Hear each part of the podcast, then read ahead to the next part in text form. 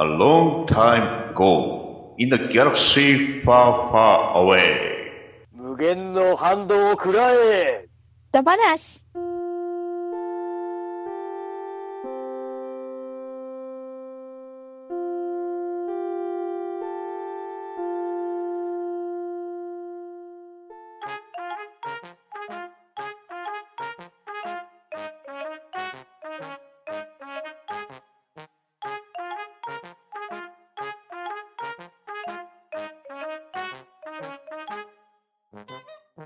こんばんは。ハンドンダ話始めていきたいと思います。まず、出席取ります。ガンネットさん、はい。ダブルブレードライトセーバー使いのガーネットです。ショコさん、はい、ショコです。よろしくお願いします。とめきちさん、はい、マンダロリアン、とめきちでございます。よろしくお願いします。マットダディさん、ああ、バトダディです。よろしくお願いします。そしてパンタンでお送りしますが、今回も引き続き素敵なゲストをお招きしております。まずは、エクセルシオさん。はい、無限のパワー、ダースエクセルシオです。続きまして、ウスオタの本棚より、アスラーダさん。ケッセルラも12パーセクで飛ぶんだぜ。アスラーダです。よろしくお願いします。はい、よろしくお願いします。はい。はいよろしくおお願いし願いします。もうね、皆さんのこの返事を聞いていると、おのずからわかると思うんですが、今回も、とめきちさんの持ち込み企画の引き続きです。スターウォーズ総選挙歌話、オリジナルトリロジーとしまして、エピソード456を語っていきたいと思いますので、今夜も皆さんよろしくお願いします。はい、よろしくおはい。願いよろします。しくお願いします。イェーイ。イェーイ。はい、前回から続いているスターウォーズ総選挙ですが、今回は第2部にあたりますね。はい。お、では、エピソード4、推しキャラクターを発表していきたいんですが、まずはガンテさんからお願いします。はい。えー、ちょっと愛が溢れすぎて、あれなんですけども、私の推しキャラは、オビワン・ケノービです。おー。はいね、この方は、えー、まず、優秀なんですよね、とても。うんはい、一言で言いますと。うん若い若い時から言う。はい、うんそうなんです。あの、えー、まあ、の、後にですね、ジェダイ最高の剣士と称えられるメイス・ウィンドウに、ザ・マスター、ソーレスを極めたものと言わしめるほどの剣術を持ち、うん様々な、あのー朝廷をしにね、あの、宇宙を駆け巡っていくという、言っては、その星々で起こってる揉め事を調停して回る、えー、評議会のマスターたちからも一目置かれるネゴシエーターというね、うん。故障をされるだけの知性と、さらにホースも持ち合わせているというね、もう、なんだこのパーフェクト感はっていうぐらいの方なんですけども、うん。その人生たるやね、凄まじい激動の、はい、人生を送ってまして、うん。はい。まず自分の死が、まあ、ダークサイドに落ちたダースモールにね、やられてしまい、うんはい。その後、その死が認めたというか、見初めた弟子を自分の弟子として引き取り、しして、してるんですけど、その後ダークサイドに落ちてしまう弟子を、自らの手で倒し、うん。そしてその弟子の子供をえ自分が見守り、うん導き、うんで、最終的に蘇ってきたかつての弟子のダース・ベイダーに倒されるという、うん。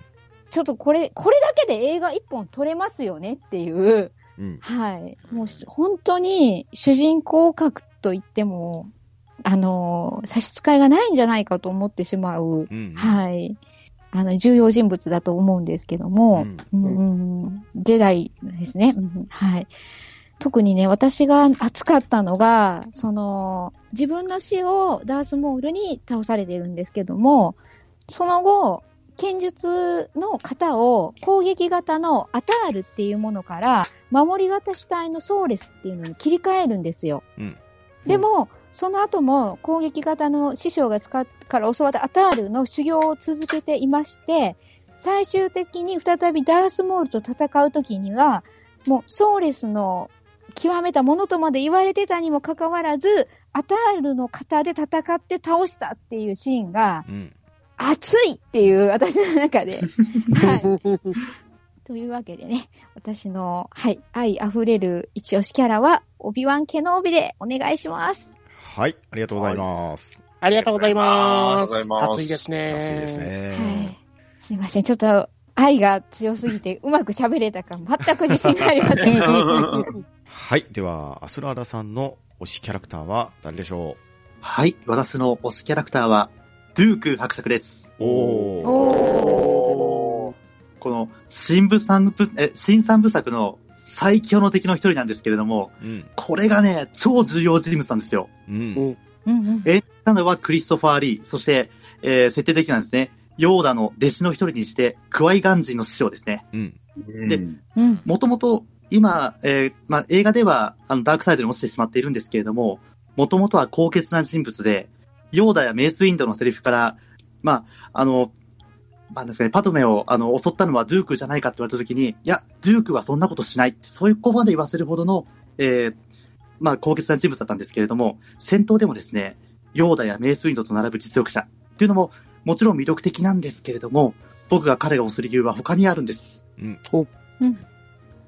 彼がですね、まあ、この説明するにあたって、まずちょっと、あのー映画で語られてない設定を語らせてもらうんですけれども、うんえっと、サイフォディアス、え先ほどあの、クローンを発注したサイフォディアスっていう話をしたんですけれども、うん。で、このサイフォディアスを殺害したっていうのはこの、え、ドゥーク伯爵なんですよ。うん。これが、なんでサイフォディアスを殺すに当たった、至ってしまったのかっていうと、実はですね、サイフォディアスには、あの、先見の目があってですね、うんもう近い将来、えーえージェダイの力が衰えてしまって、えー分離主義者とかそういったものが生まれてしまうだろう。で、その時に、えージェダイを味方してくれるような軍力が必要だっていうことを、なんとですね、パルパティーンに相談するんですよ。うん。ほうほうほうおっとでですね、そのパルパティーンの、えー意見を聞き入れて、あの、クローン兵士を発注してしまうんですけれども、実はその段階でもうすでにダークサイドに足を一歩踏み出してしまっているんですよね。うん。おーその、それに気づいた、自ら気づいたサイフォディアスが、いや、こんなことをしちゃいけないっていうことで、クローン兵士の発注をやめようとするんですよ。うんでそうなってしまっては、あの、まあ、パルパティーンの計画が乱れてしまいますので、で、そこで、あの、サイフォディアスが邪魔になって、で、その時に現れたのがこのドゥーク伯爵なんですよね。うん。うんうんでうんドゥークっていうのは、あの、すごい研究熱心のとこで、えーライトサイドのフォースの研究が終わった後に、次はダークサイドの研究を始めるんですよ。うんうんそこで、実はパルパティーンの正体に気づくんですよね。でパルパティーンに近づいて、えー自分をシスの弟子にしてくれっていう話をしたときに、じゃあ、お前の一番大事な親友であるサイフォディアスを殺せって言われるんですよ。うん。おーで、そのサイフォディアス、無二の親友のサイフォディアスを殺すことによって、シスの弟子になってしまったんですよね。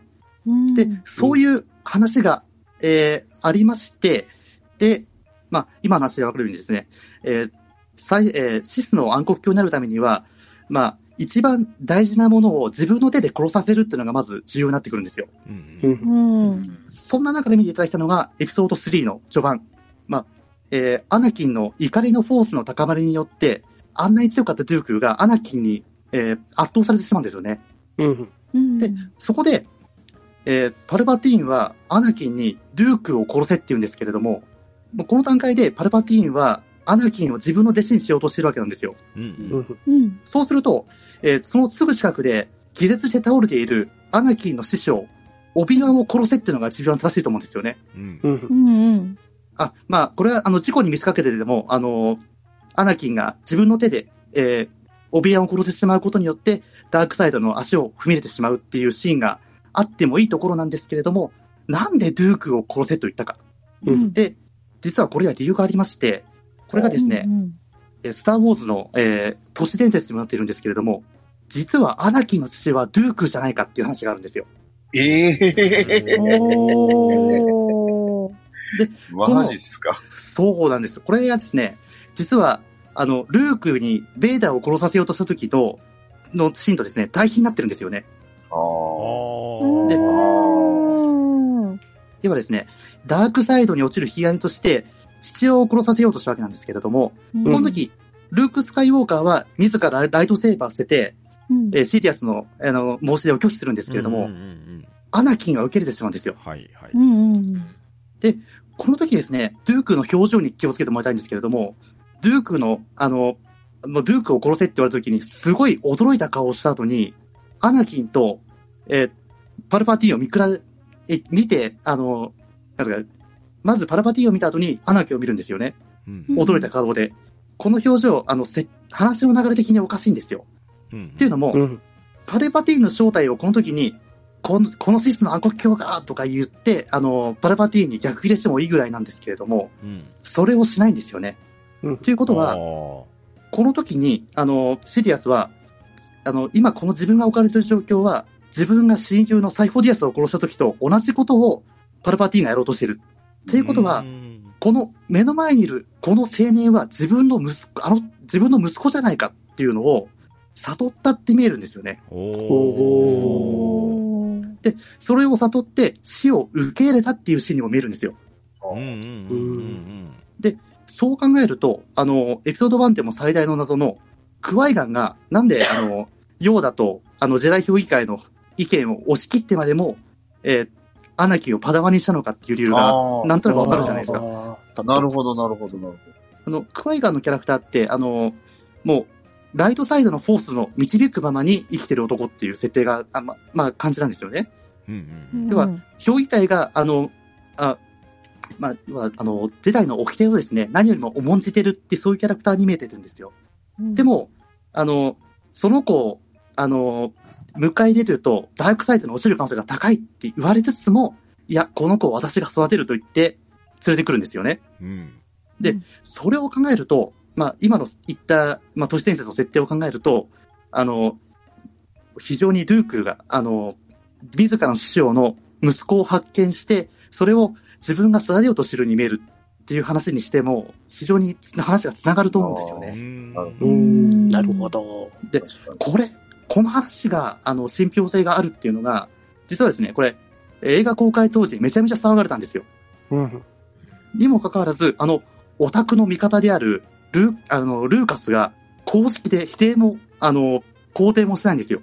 ほううん。それを考えると、あの、いや、ない設定じゃなかったんじゃないかとも思えてくるんですよね。なるほど。逆にに。そういう騒がれそういう設定は作っといたけど、そこは物語には組み込まなかったかもしれないね。それか、あの、青山豪昌先生と同じで、あの、騒がれちゃったからやめたみたいああ、なるほどうね。ん。にも感じるんですよね。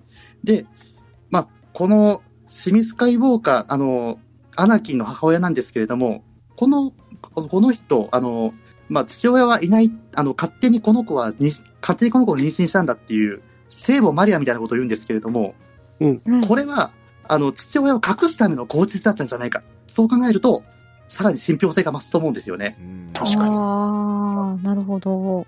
さあ、これは、まあ、あくまで都市伝説なんですけれどもうん、信じるか信じないかはあなた次第です。っていうわけで、番組が変わった。番組が変わった。変わっちゃいました。いやー、ついでしょ、ドゥーク伯爵。っていうわけでですね、あの、僕は、あの、ドゥーク伯爵を、えー一押しとして、えー、挙げさせていただきます。はい、ありがとうございます。ははいはありがとうございまい。いい都市伝説ありがとうございました。濃いな。うん。うん、濃いですね。濃いですね。はい、では続きまして、ショコさんの推しキャラクターは誰でしょはい。えっ、と、自分の推しキャラは、パドメ・アミダラさんです。うおいいですうね。ん。なんていうか、もう可愛いんですよ。すいません、こんな感じなんですけど。いやいやいやいや。いやいやいや。ね。めっちゃ大事です。うん。パドメのね、影武者、みんな、なんか、やられちゃうじゃないですか。うん。ねえ、かわいそうだなと思いながら、パドメもね、ね。うん結構ね、心を痛めてるんじゃなういかなっん。て。はい。あと、何ですか？やっぱね、高貴な生まれなのか、不良好きになる？いややっぱり初めは、初めは可愛かったじゃないですか。出会い、出会った時は。うん、出会った時はね。だけど、やっぱりね、やっぱりそういう人は、周りにね、影いないタイプね。そうそうそう、うん影のある男は好きなんだなと思って。うん。あんな可愛かった子が、あこんなになっちゃってっていう、あの、ギャップ萌えだったんですかね？うん。そう、そうそうそう。すいません、こんな感じで。いやいやいやいや。でね、なんだろう、エピソードね、3の最初の頃に、あの、それこそ、エピソード3かな、あの、ナブーの、さっきに言ってた、ロイヤルスターシップ爆発しちゃうんですけど、うん。うんうん。うん、その時に、この、影武者？うん。が、パドメのに、パドメのね、影武者が爆発しちゃうんですけど、それがね、その、影武者の髪型が、最初からすごいおパーマなんですよ。パ、パーマか。うんパーマなのかな？おしゃれパーマみたいな感おじ。すごいボリュームがあるんですよね。ボリュームあり、うんボリューミーです。ボリューム。ボリューミーなんですよ。その影武者が倒れてて、ボリューミーな髪で倒れてたから、それがすごい印象に残ってて、うんうんうん。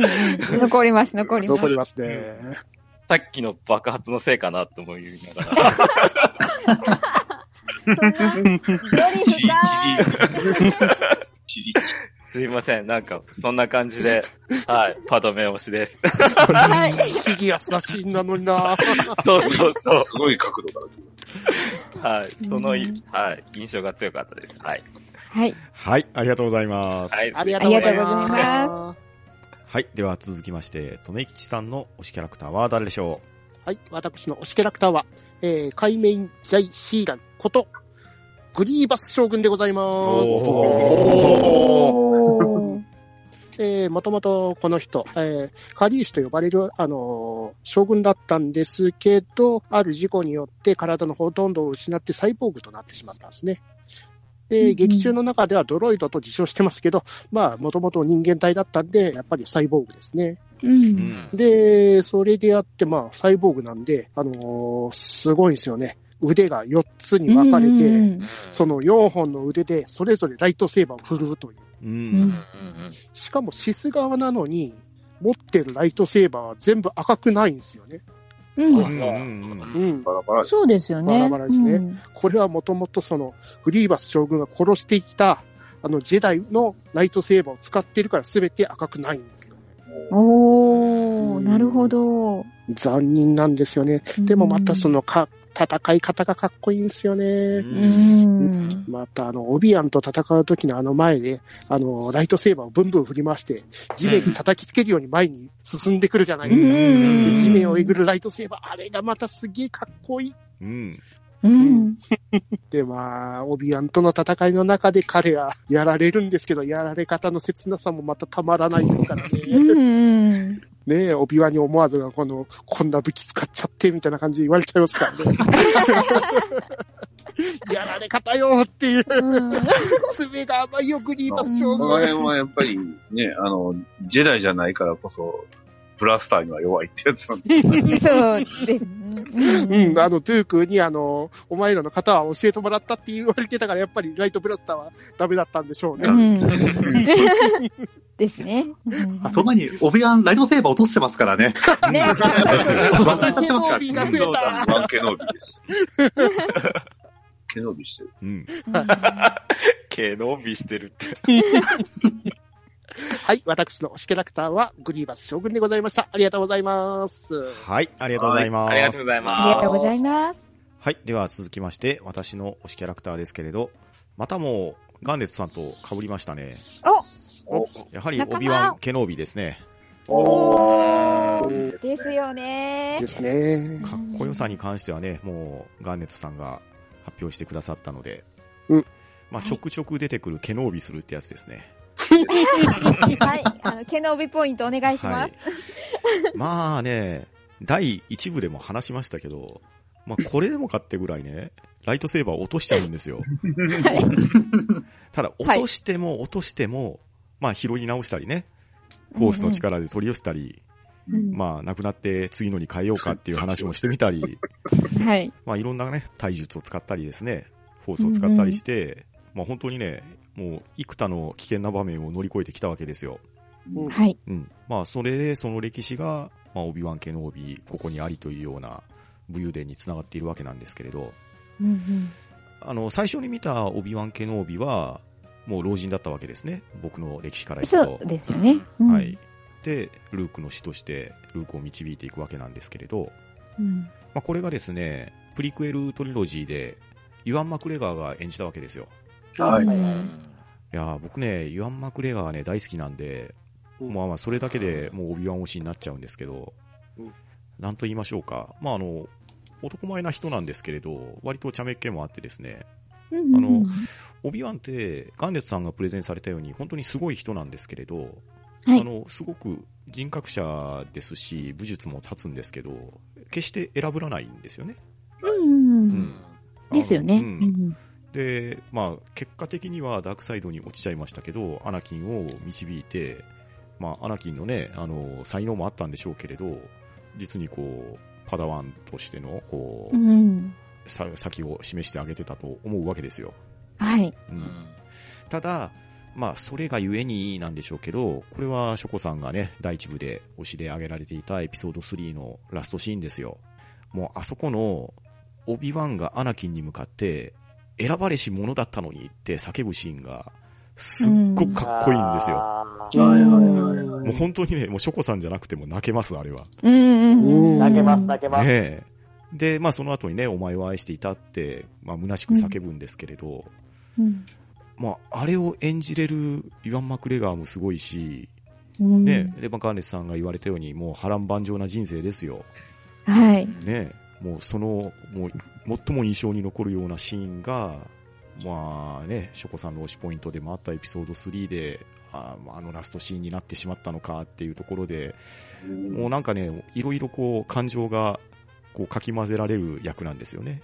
うんうんう。うんん。いや、だから、もう、スター・ウォーズにはいろんなね、えーキャラクター出てきますし、まあ、それぞれいい主役もいるんですけれど、まあ、しっかりそこを支えていた、オビワン、ユアン・マクレガーっていうのは、やはり一押しにしないといけないかなと思うキャラクターです。はい。ありがとうございまはーい、ありがとうございます。ありがとうございありがとうございます。はい。では、続きまして、エクセルシオさんの一押しキャラクターは誰でしょう？はい。えー私、エクセルシオの一押しキャラクターは、新三部作の主人公、あえてこの名前で呼ばせてもらいます。レイ・スカイ・ウォーカー。おー。あのーレイはですね、うん。新三部作の主人公、フォースの覚醒で、えー出てきた女性キャラクターなんですけど、うん。あのーすごいんですよ。ミレニアム・ファルコン操ったり、うん。ね、完璧に操って、あとフォースとライトセーバーも操るんですよ。うん。うんうん発揮士って違和感だらけじゃなかった。うん。うんうんこれは、あのー見てない人もいると思うからう、ん。詳しくは言わないですけど、うん。あのー本当ずっとこの3部作、えー見てて、最後のジェダイ見て、スカイウォーカーの夜明け見て、うん。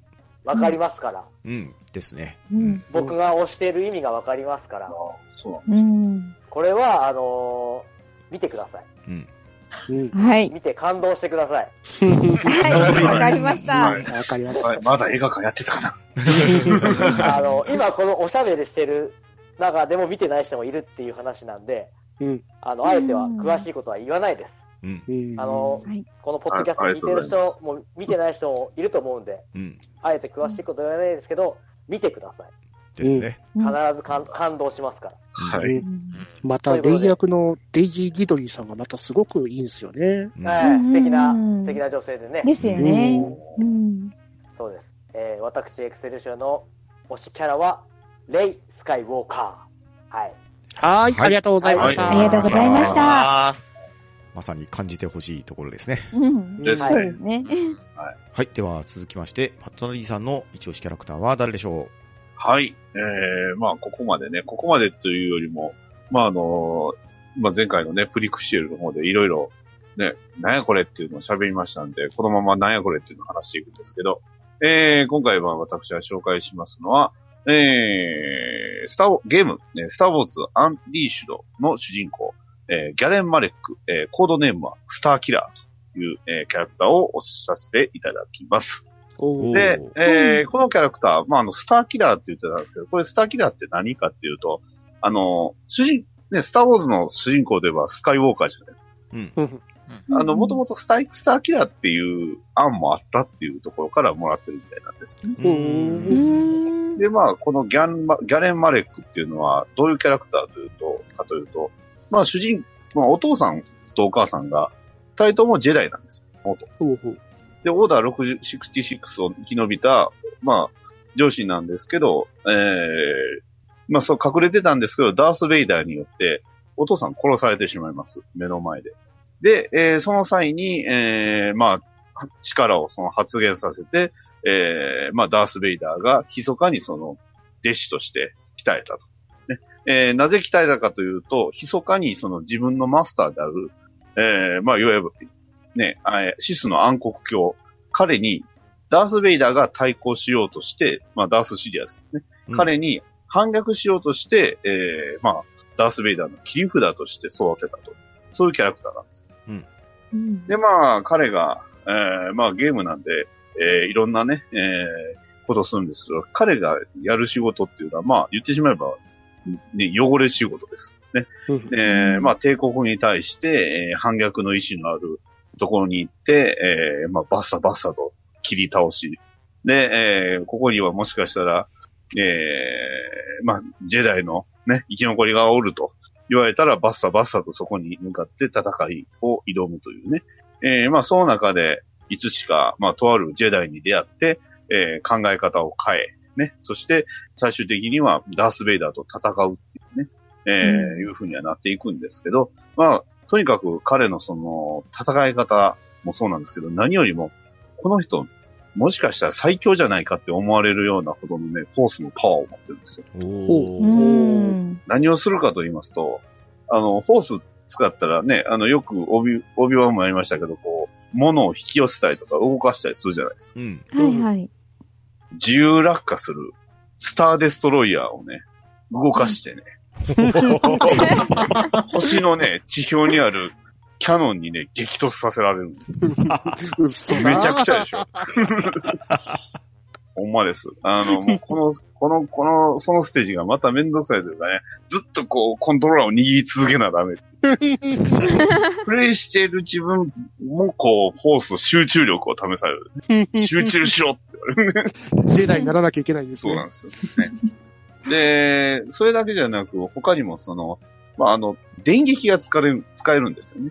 ほうフォースライトニング。そう。シス、シスであったからできるみたいな感じですか？そうですね。まあ、そうなんですよ。フォースライトニングも使えるってことで。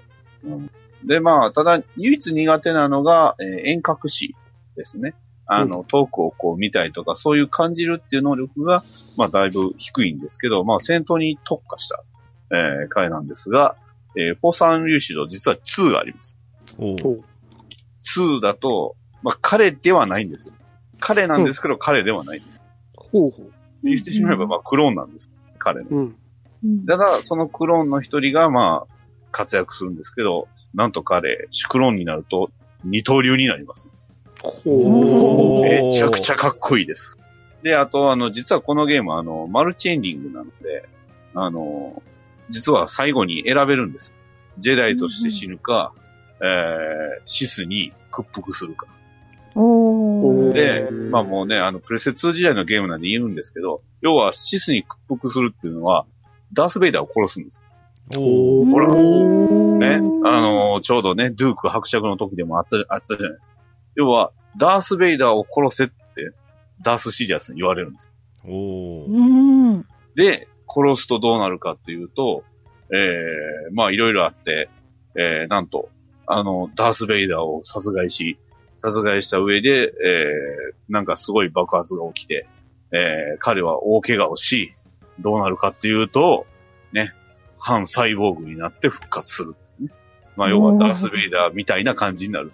まあ、だいぶデザインちゃうんですけどね。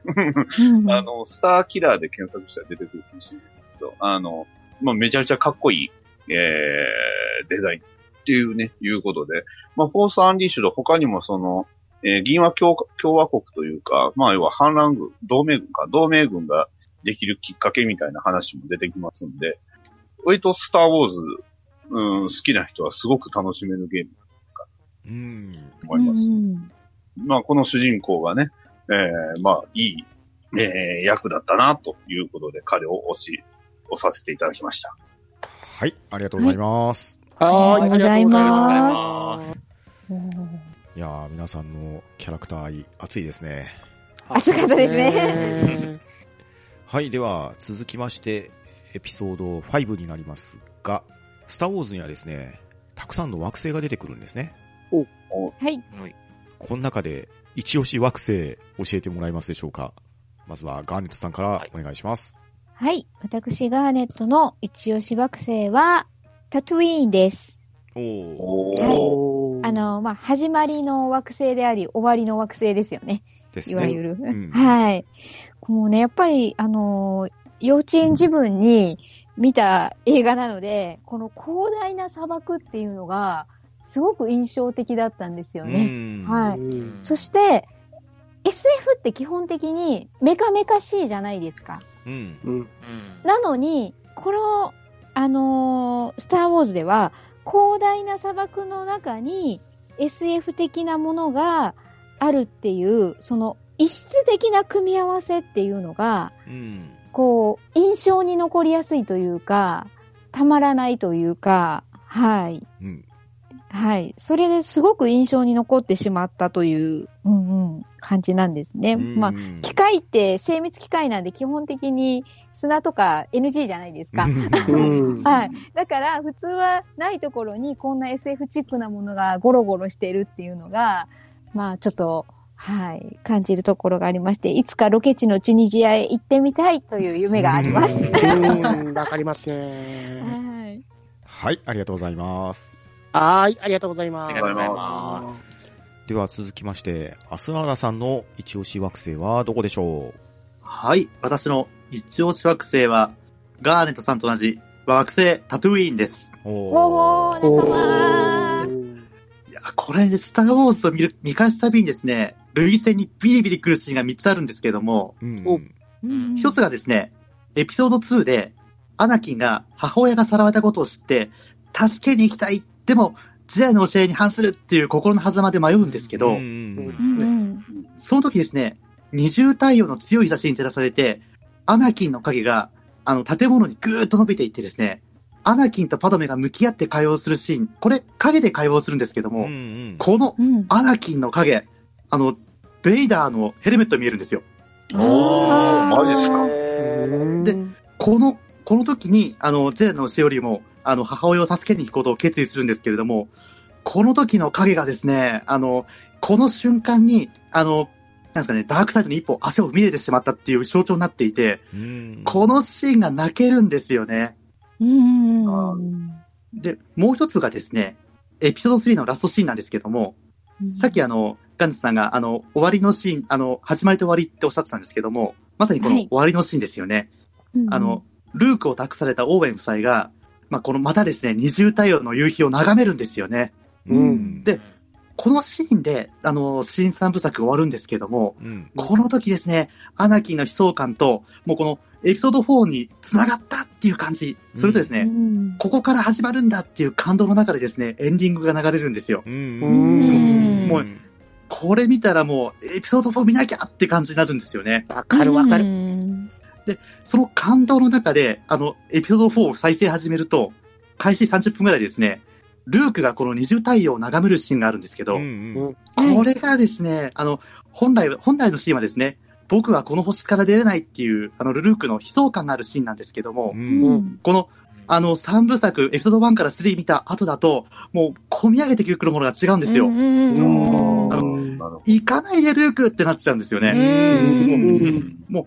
このシーンがですね、この3つのシーンがですね、非常に印象に残ってまして、このシーン見るたびにですね、惑星タトゥイーンいいなって思うんですよね。わかりますあでうんで、あの、エピソード9でですね、あの、また好きなシーンが1個加わるんですけれども、うん。これはですね、うん。あの、劇場で皆さん、ねあの、見ていただければ。ですね。というわけでですね、僕はあの、砂漠の惑星タトゥイーンを押させていただきます。はい、ありがとうございます。ありがとうございありますがとうございます。では、ショコさんの一押し惑星はどこでしょはい。私の一押し惑星は惑星ナブーです。うおおーはい。あそこは、あの、まあ、アナキンとパドメが、あの、イチャ、イチャイチャした時あるじゃないですか。はい。イチャイチャしておりました。イチャイチャシーン。あの時に、あの、何？草原の中で、周りがすごい滝とか、あの、湖に囲まれて、すごい綺麗なシーンあるんですけど、うんうんうん。うんいやー、そこ、いや、今ちょっと俺今ゆるキャンハマってんですけど、ゆるキャンしたいなと思って。わかるなるほど。そこに行くんだ。うん。で、なんか、アナキンがなんか、変な動物みたいなの？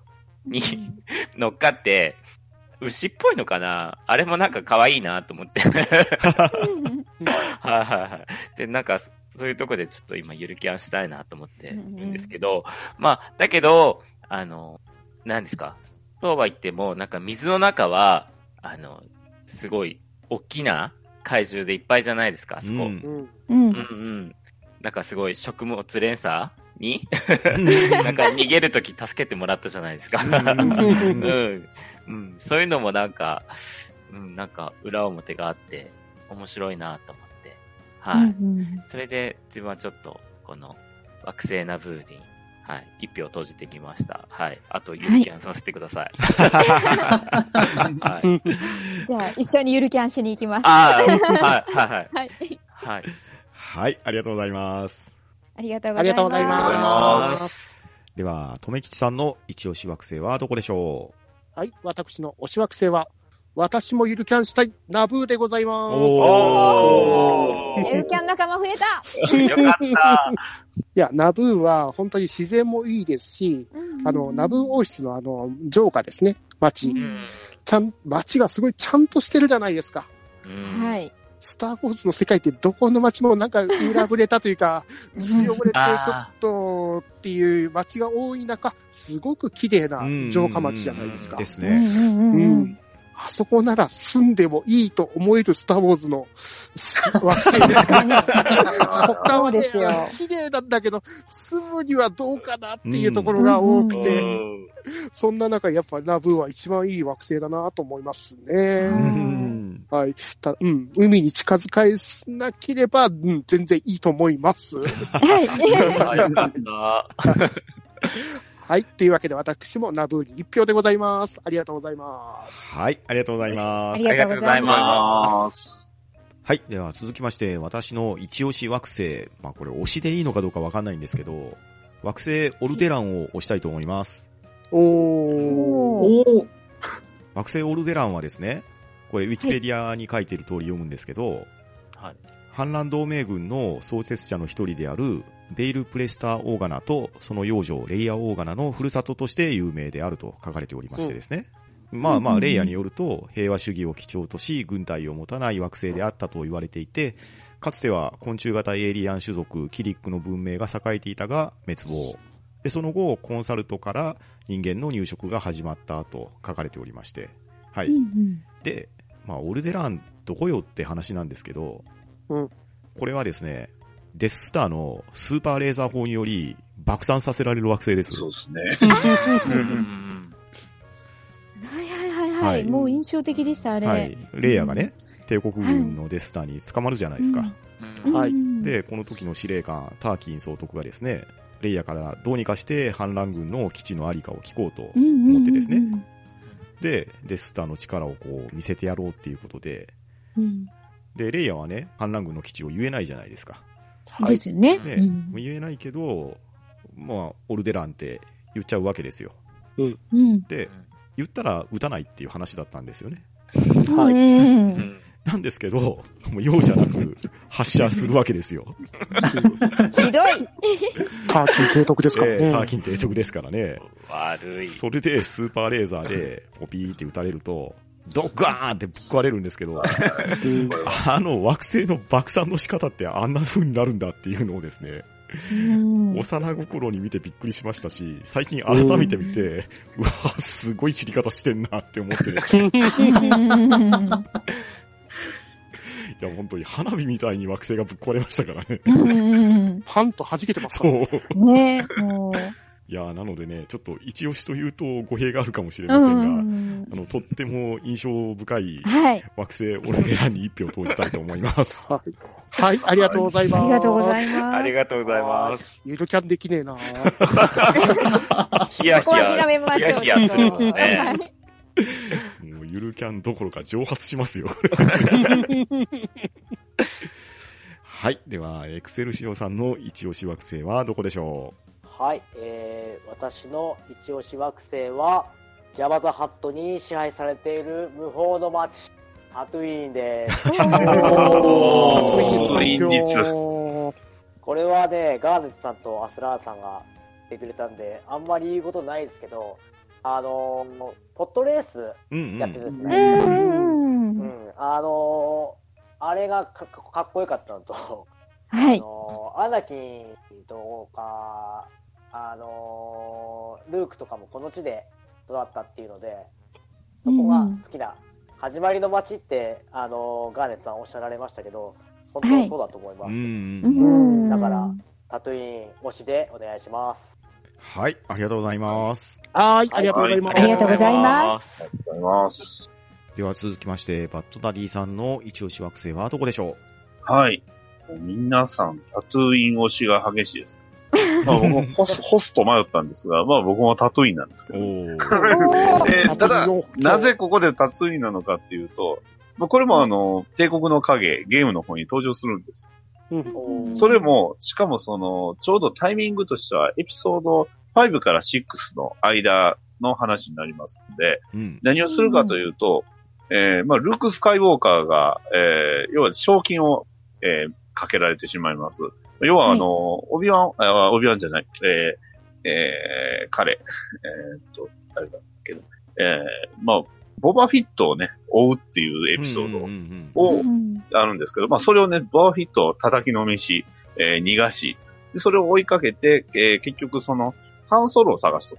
うんうん。で、シャインソロを探したダッシュレンダーは、えー、ルーク・スカイウォーカーに会えっていう風になるんです。で、そのルーク・スカイウォーカーに会うために、えー、タトゥーイン。まあ、要はその、今から、えー、か、あの、ハンソロをて助ける直前のルークに会いに行く。うん。あの、うんですので、まあ、エピソード5、6の話。でえーもう、あの、ジェダイとしてしっかり出来上がったルークに会う。うん。うん。えーその会う直前に、えーそこに会うまでに、賞金首たちを全滅させていけという、えーエピソードになってまして、何をするかというと、レースゲームがある。うんうん使うのはスープバイクです。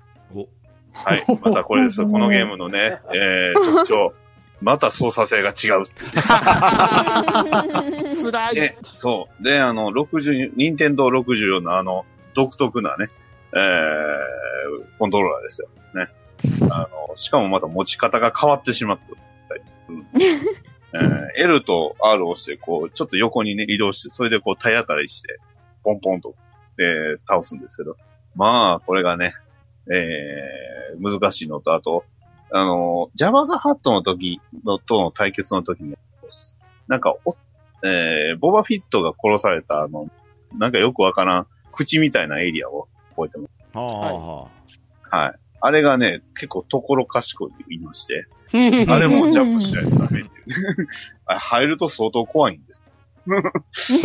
それに入らんようにね、落とす、落ちんようにうまくスープバイクを買って、えー、やらないといけないっていうことで、まあ、これもやり直しまくりましたよ。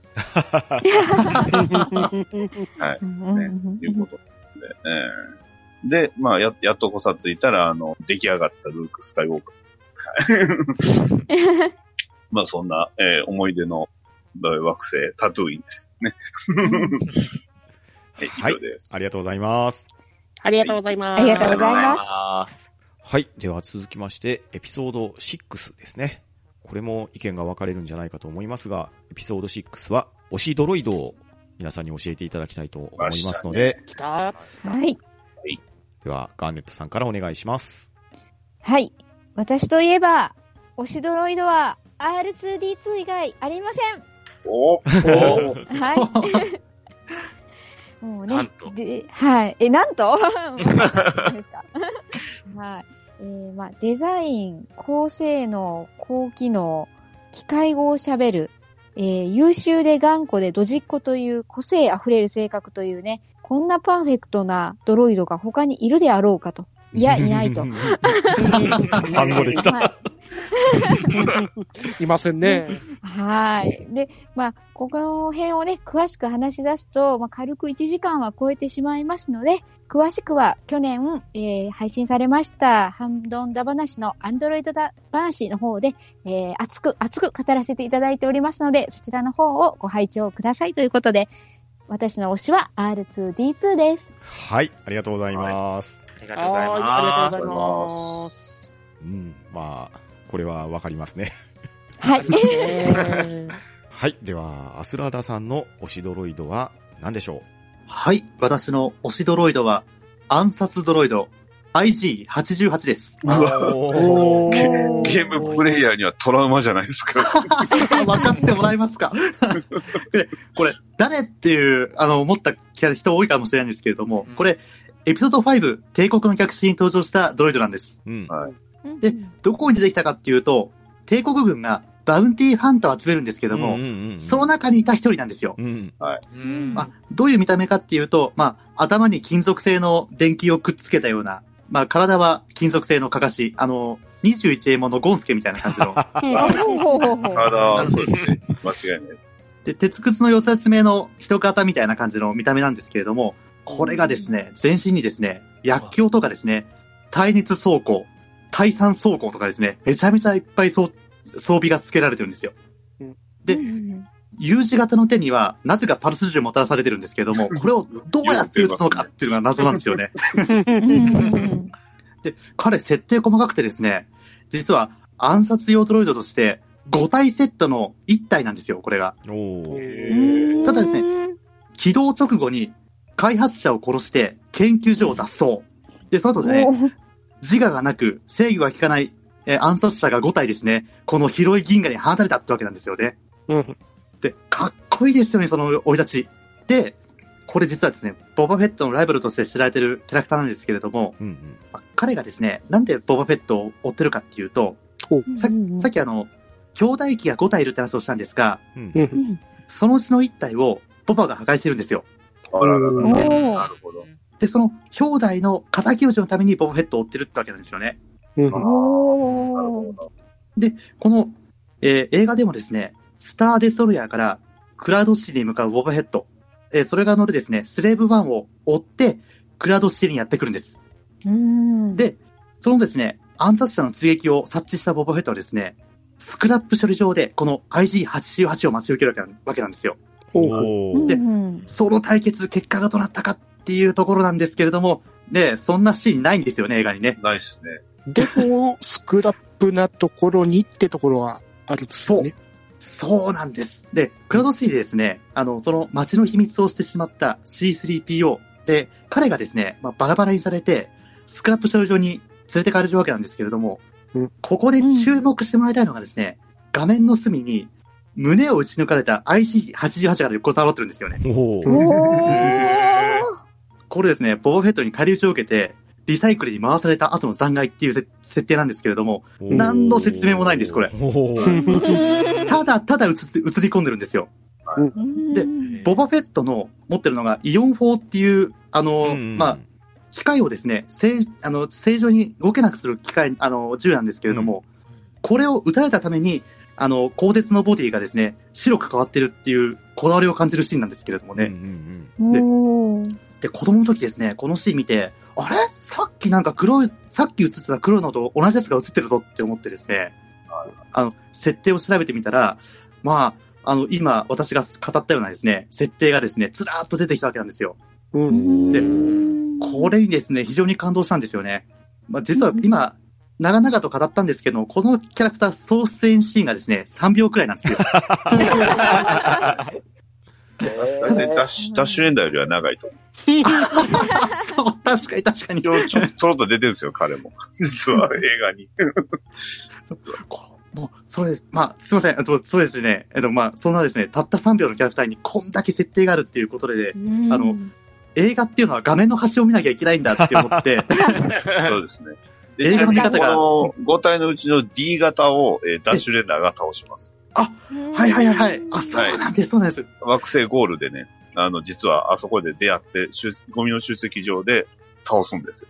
おーそれがまた戦うのが強いんですよ、こいつが。いや、本当にそうなんですよね。トラウマですよね。トラウマなんですよ。僕も何回トライしたか分かんないぐらい戦いました。で、まあ、それですね、この、まあ、この IC88 なんですけれども、実はですね、ボーフェットが、その前にですね、あの、動画滝を2体倒してるっていう設定があって、実はう、んこれ3体目なんですよ。おー。で実はですね、スピンオフドラマのマンダロリアンに、同型の IG11 っていうのが登場するんですけれども、おこれがですね、二丁剣術界でめちゃめちゃかっこいいんですよ。うん。でこれが、そう、さっきダリーさんがおっしゃった通り、さっきの設定が生きているならば、この IG、あの、11っていうのが最後の一体なんですよね。ですね。それを考えるとですね、まあ、とりあえずこのですね、立体物が欲しくてたまらなくなるってそういうキャラクターなんですよ。あなるほそうどで。すね。わかりますよ。もうね、このですね、あの、見た目、まあ、ぶっちゃけそんなかっこよくはないんですけれども、この設定とですね、まあ僕の映画の見方を変えてくれたっていう意味でですね、このキャラクター非常におさす、えー、一押しのキャラクターとなっております。はい。ーはい、ありがとうございます。ありがとうございます。ありがとうございます。はい、では、ショコさんの推しドロイドは何でしょはい。自分の推しドロイドは、またガーネットさんと被りました。仲間はい、R2D2 ですう。。おー。はい、もうあの、ピロピロ言って可愛いやつですよ。そうそう。機械語が、そうそうそう。あれ、機械語って言うんですね。機械語です。そうそう。もう何でもできるじゃないですか。もうただのね、エレベーターのね、操作係じゃないんですよ。そうですよ。ね、何でもできる。そうそう。結構ね、重要な、ですよね。だってで、すです。最初から最後まで出てる。ですますよね。ね。はいですよね。うん。あと、少しなら飛べるし。そう。あのシーン衝撃ですよね。飛んだねって。そうそうそう。ほんと衝撃。なんかブースター出てきた そうです。高圧力ブースタライ。トセーバーのね、あの、うん顔もできます。そうそうそう。そうです、そうです。シュポンって飛び出せますから。そうそう。うんね、なんかさ、あの、タイヤかなんかで歩いてるじゃないですか。はいはい。だから、よくあれで砂とか歩けるなと思うし。うん。だけど、あ、飛べるから大丈夫なんだと思って。そうですね。ううんん。で、あの、何でしたっけ？あの、バトルドロイドかな？なんかで、あの、オイルぶっかけて倒すやつあったじゃないですか。うんはいはい、あります、あります。あれもなんか、すげえなと思って。うんかわいい、かわいいやつが、なんか牙を剥いたみたいな。そうそうそうそう。可愛いって思って舐めんなよ、みたいなね。そうそうそう。やるときはやるぞ、みたいな。そうそうそうそう。んそんな感じで。うん。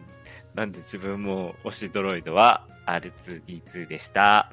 はい、ありがとうございます。はいありがとうございますありがとうございます。はい、では、とめきちさんの推しドロイドは何でしょはい、私の推しドロイドは、えー、ドラマ、マンダロリアンより、IG11 かぶったーかぶったやっぱりかっこいい な。申し訳ない。88でドキドキドキしてたら言われたいや、言ってしまった。やっぱり、やっぱり出ましたか。ーはい。マンダロリアンすごいっすね。ううん。うん。で、このマンダロリアンの中で IG11 が出てきて、その、マンダロリアンと、あのー標的が被るわけですね。はいはい。狙ってるやつが。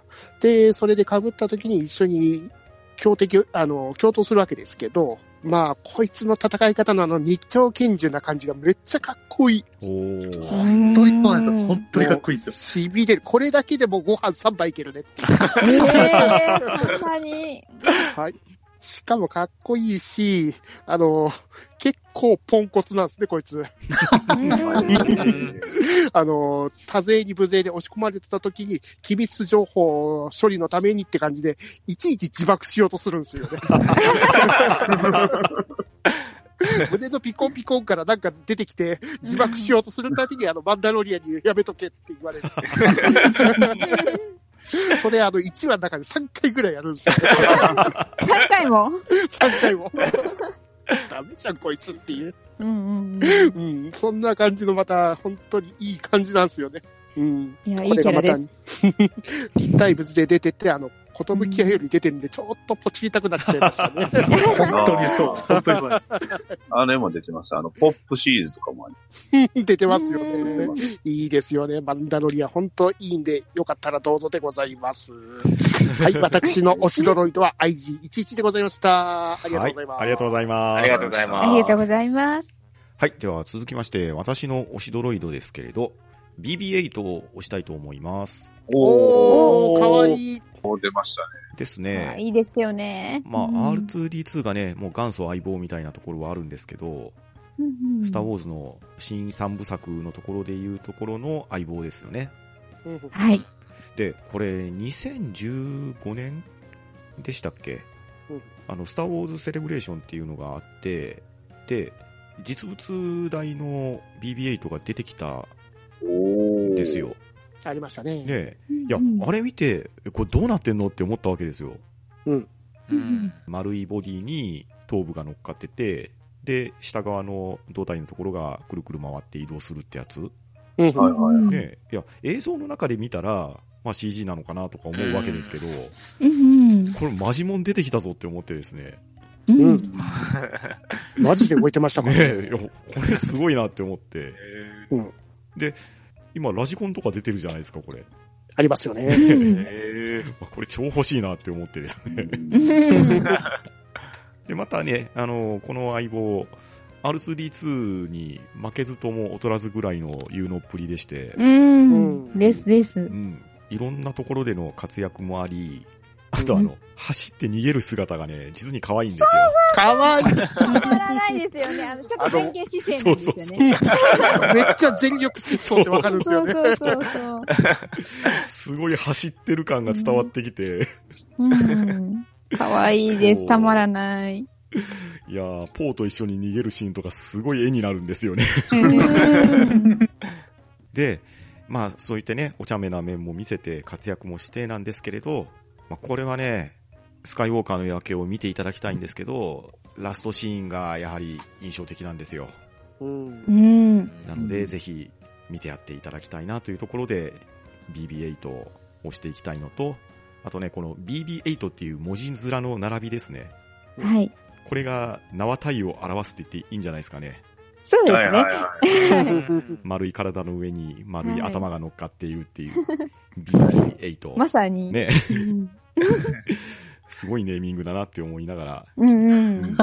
よく考えてるなっていうところで押していきたいと思います。はーい、ありがとうございます。ありがとうございまはい、ありがとうございます。はい。では、エクセルシオさんの推しドロイドは何でしょはい。えー、私の推しドロイドは、あれ？皆さん、出てこなかったね。C3PO です。うおうおーんあのー最近エピソード1見たんですよ。うんちょっと見直したんですけど、あのー忘れてたんですけど、アナキンが作ったんですね、これ。うん、作ってますね。うん。で、あの、少年時代のアナキンが、あのー廃材品集めてうん。作った、うんお母さんを手伝わせるために、なんか作っ、目的で作ったのかな？うんうん。そういう目的で作って、それがずっとシリーズ続いて、あの、おとぼけキャラでうん。続いて、最新作、結構重要な役目でですね。出てる。おうん。ーあのーまあ、R2D2 と同様にね、あのーシリーズの名物キャラ。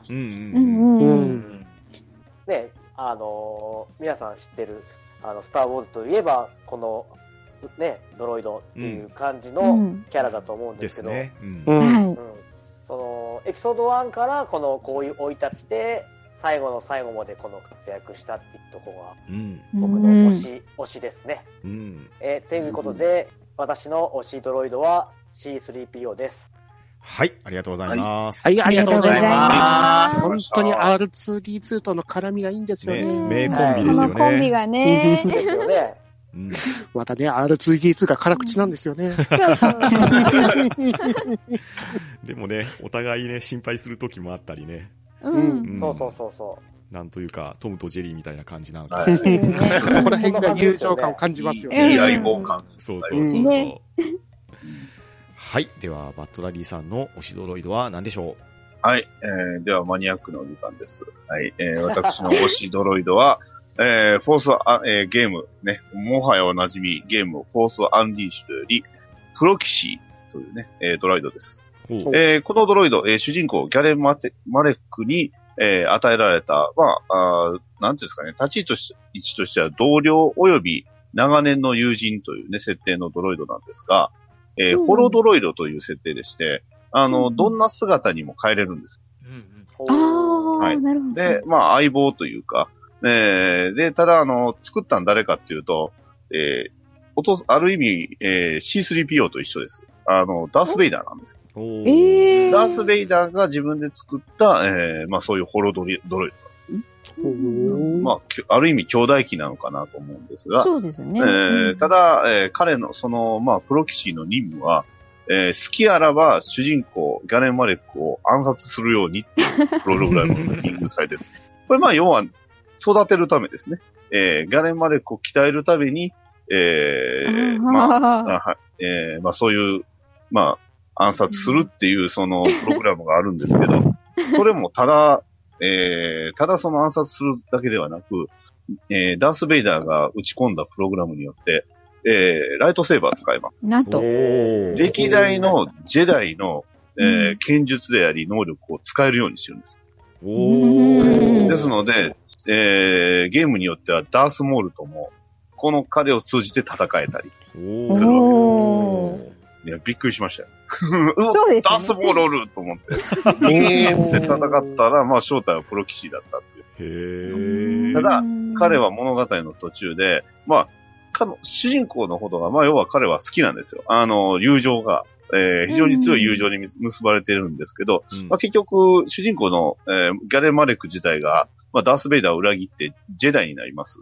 うんねうんえーそれによって、まああーどうなるかっていうと、最終的には、えーこの、えープロキシーが、まあ、えーまあ、すごい大ピンチに陥った、えーギャン、ギャレン・マレックを助けるために、えーダース・ベイダーにこ攻撃を仕掛けるんです。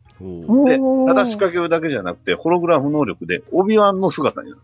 おーそう、オビワンの姿で戦うんですけど、ただ、彼は、まあ、破壊されてしまうんですけどね。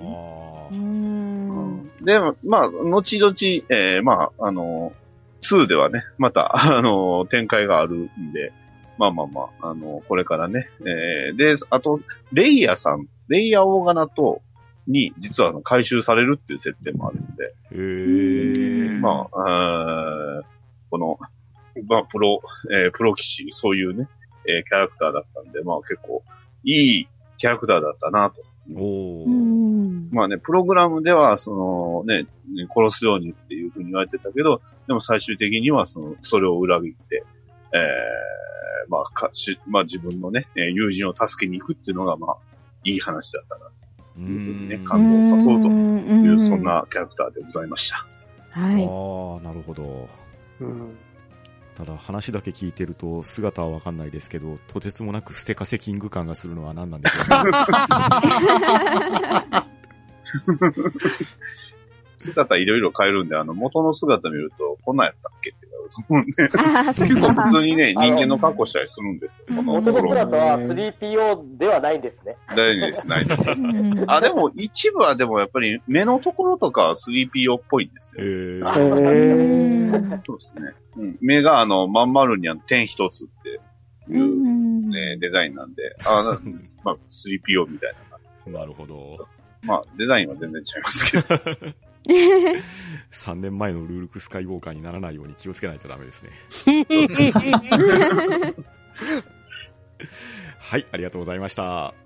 ありがとうございました。ありがとうございましたはい、エピソード4、推しキャラクター、エピソード5、推し惑星、エピソード6、推しドロイドを話してきましたが、いやーやはりスターウォーズの話をすると止まらなくなりますね。ですね。ですね。これをもちまして、スターウォーズ総選挙、オリジナルトリロジーの方は一旦幕を閉じるわけですが、次回最終回ですよ。はい。はい。ですね。はい。スターウォーズ総選挙第3部シークエルトリロジーをまた次回配信したいと思いますので、皆さん楽しみにお待ちいただければと思います。それでは今日は皆さんありがとうございました。はい。ありがとうございました。ありがとうございました。は、ん、ど、ん、だ、ば、な、ふー、こ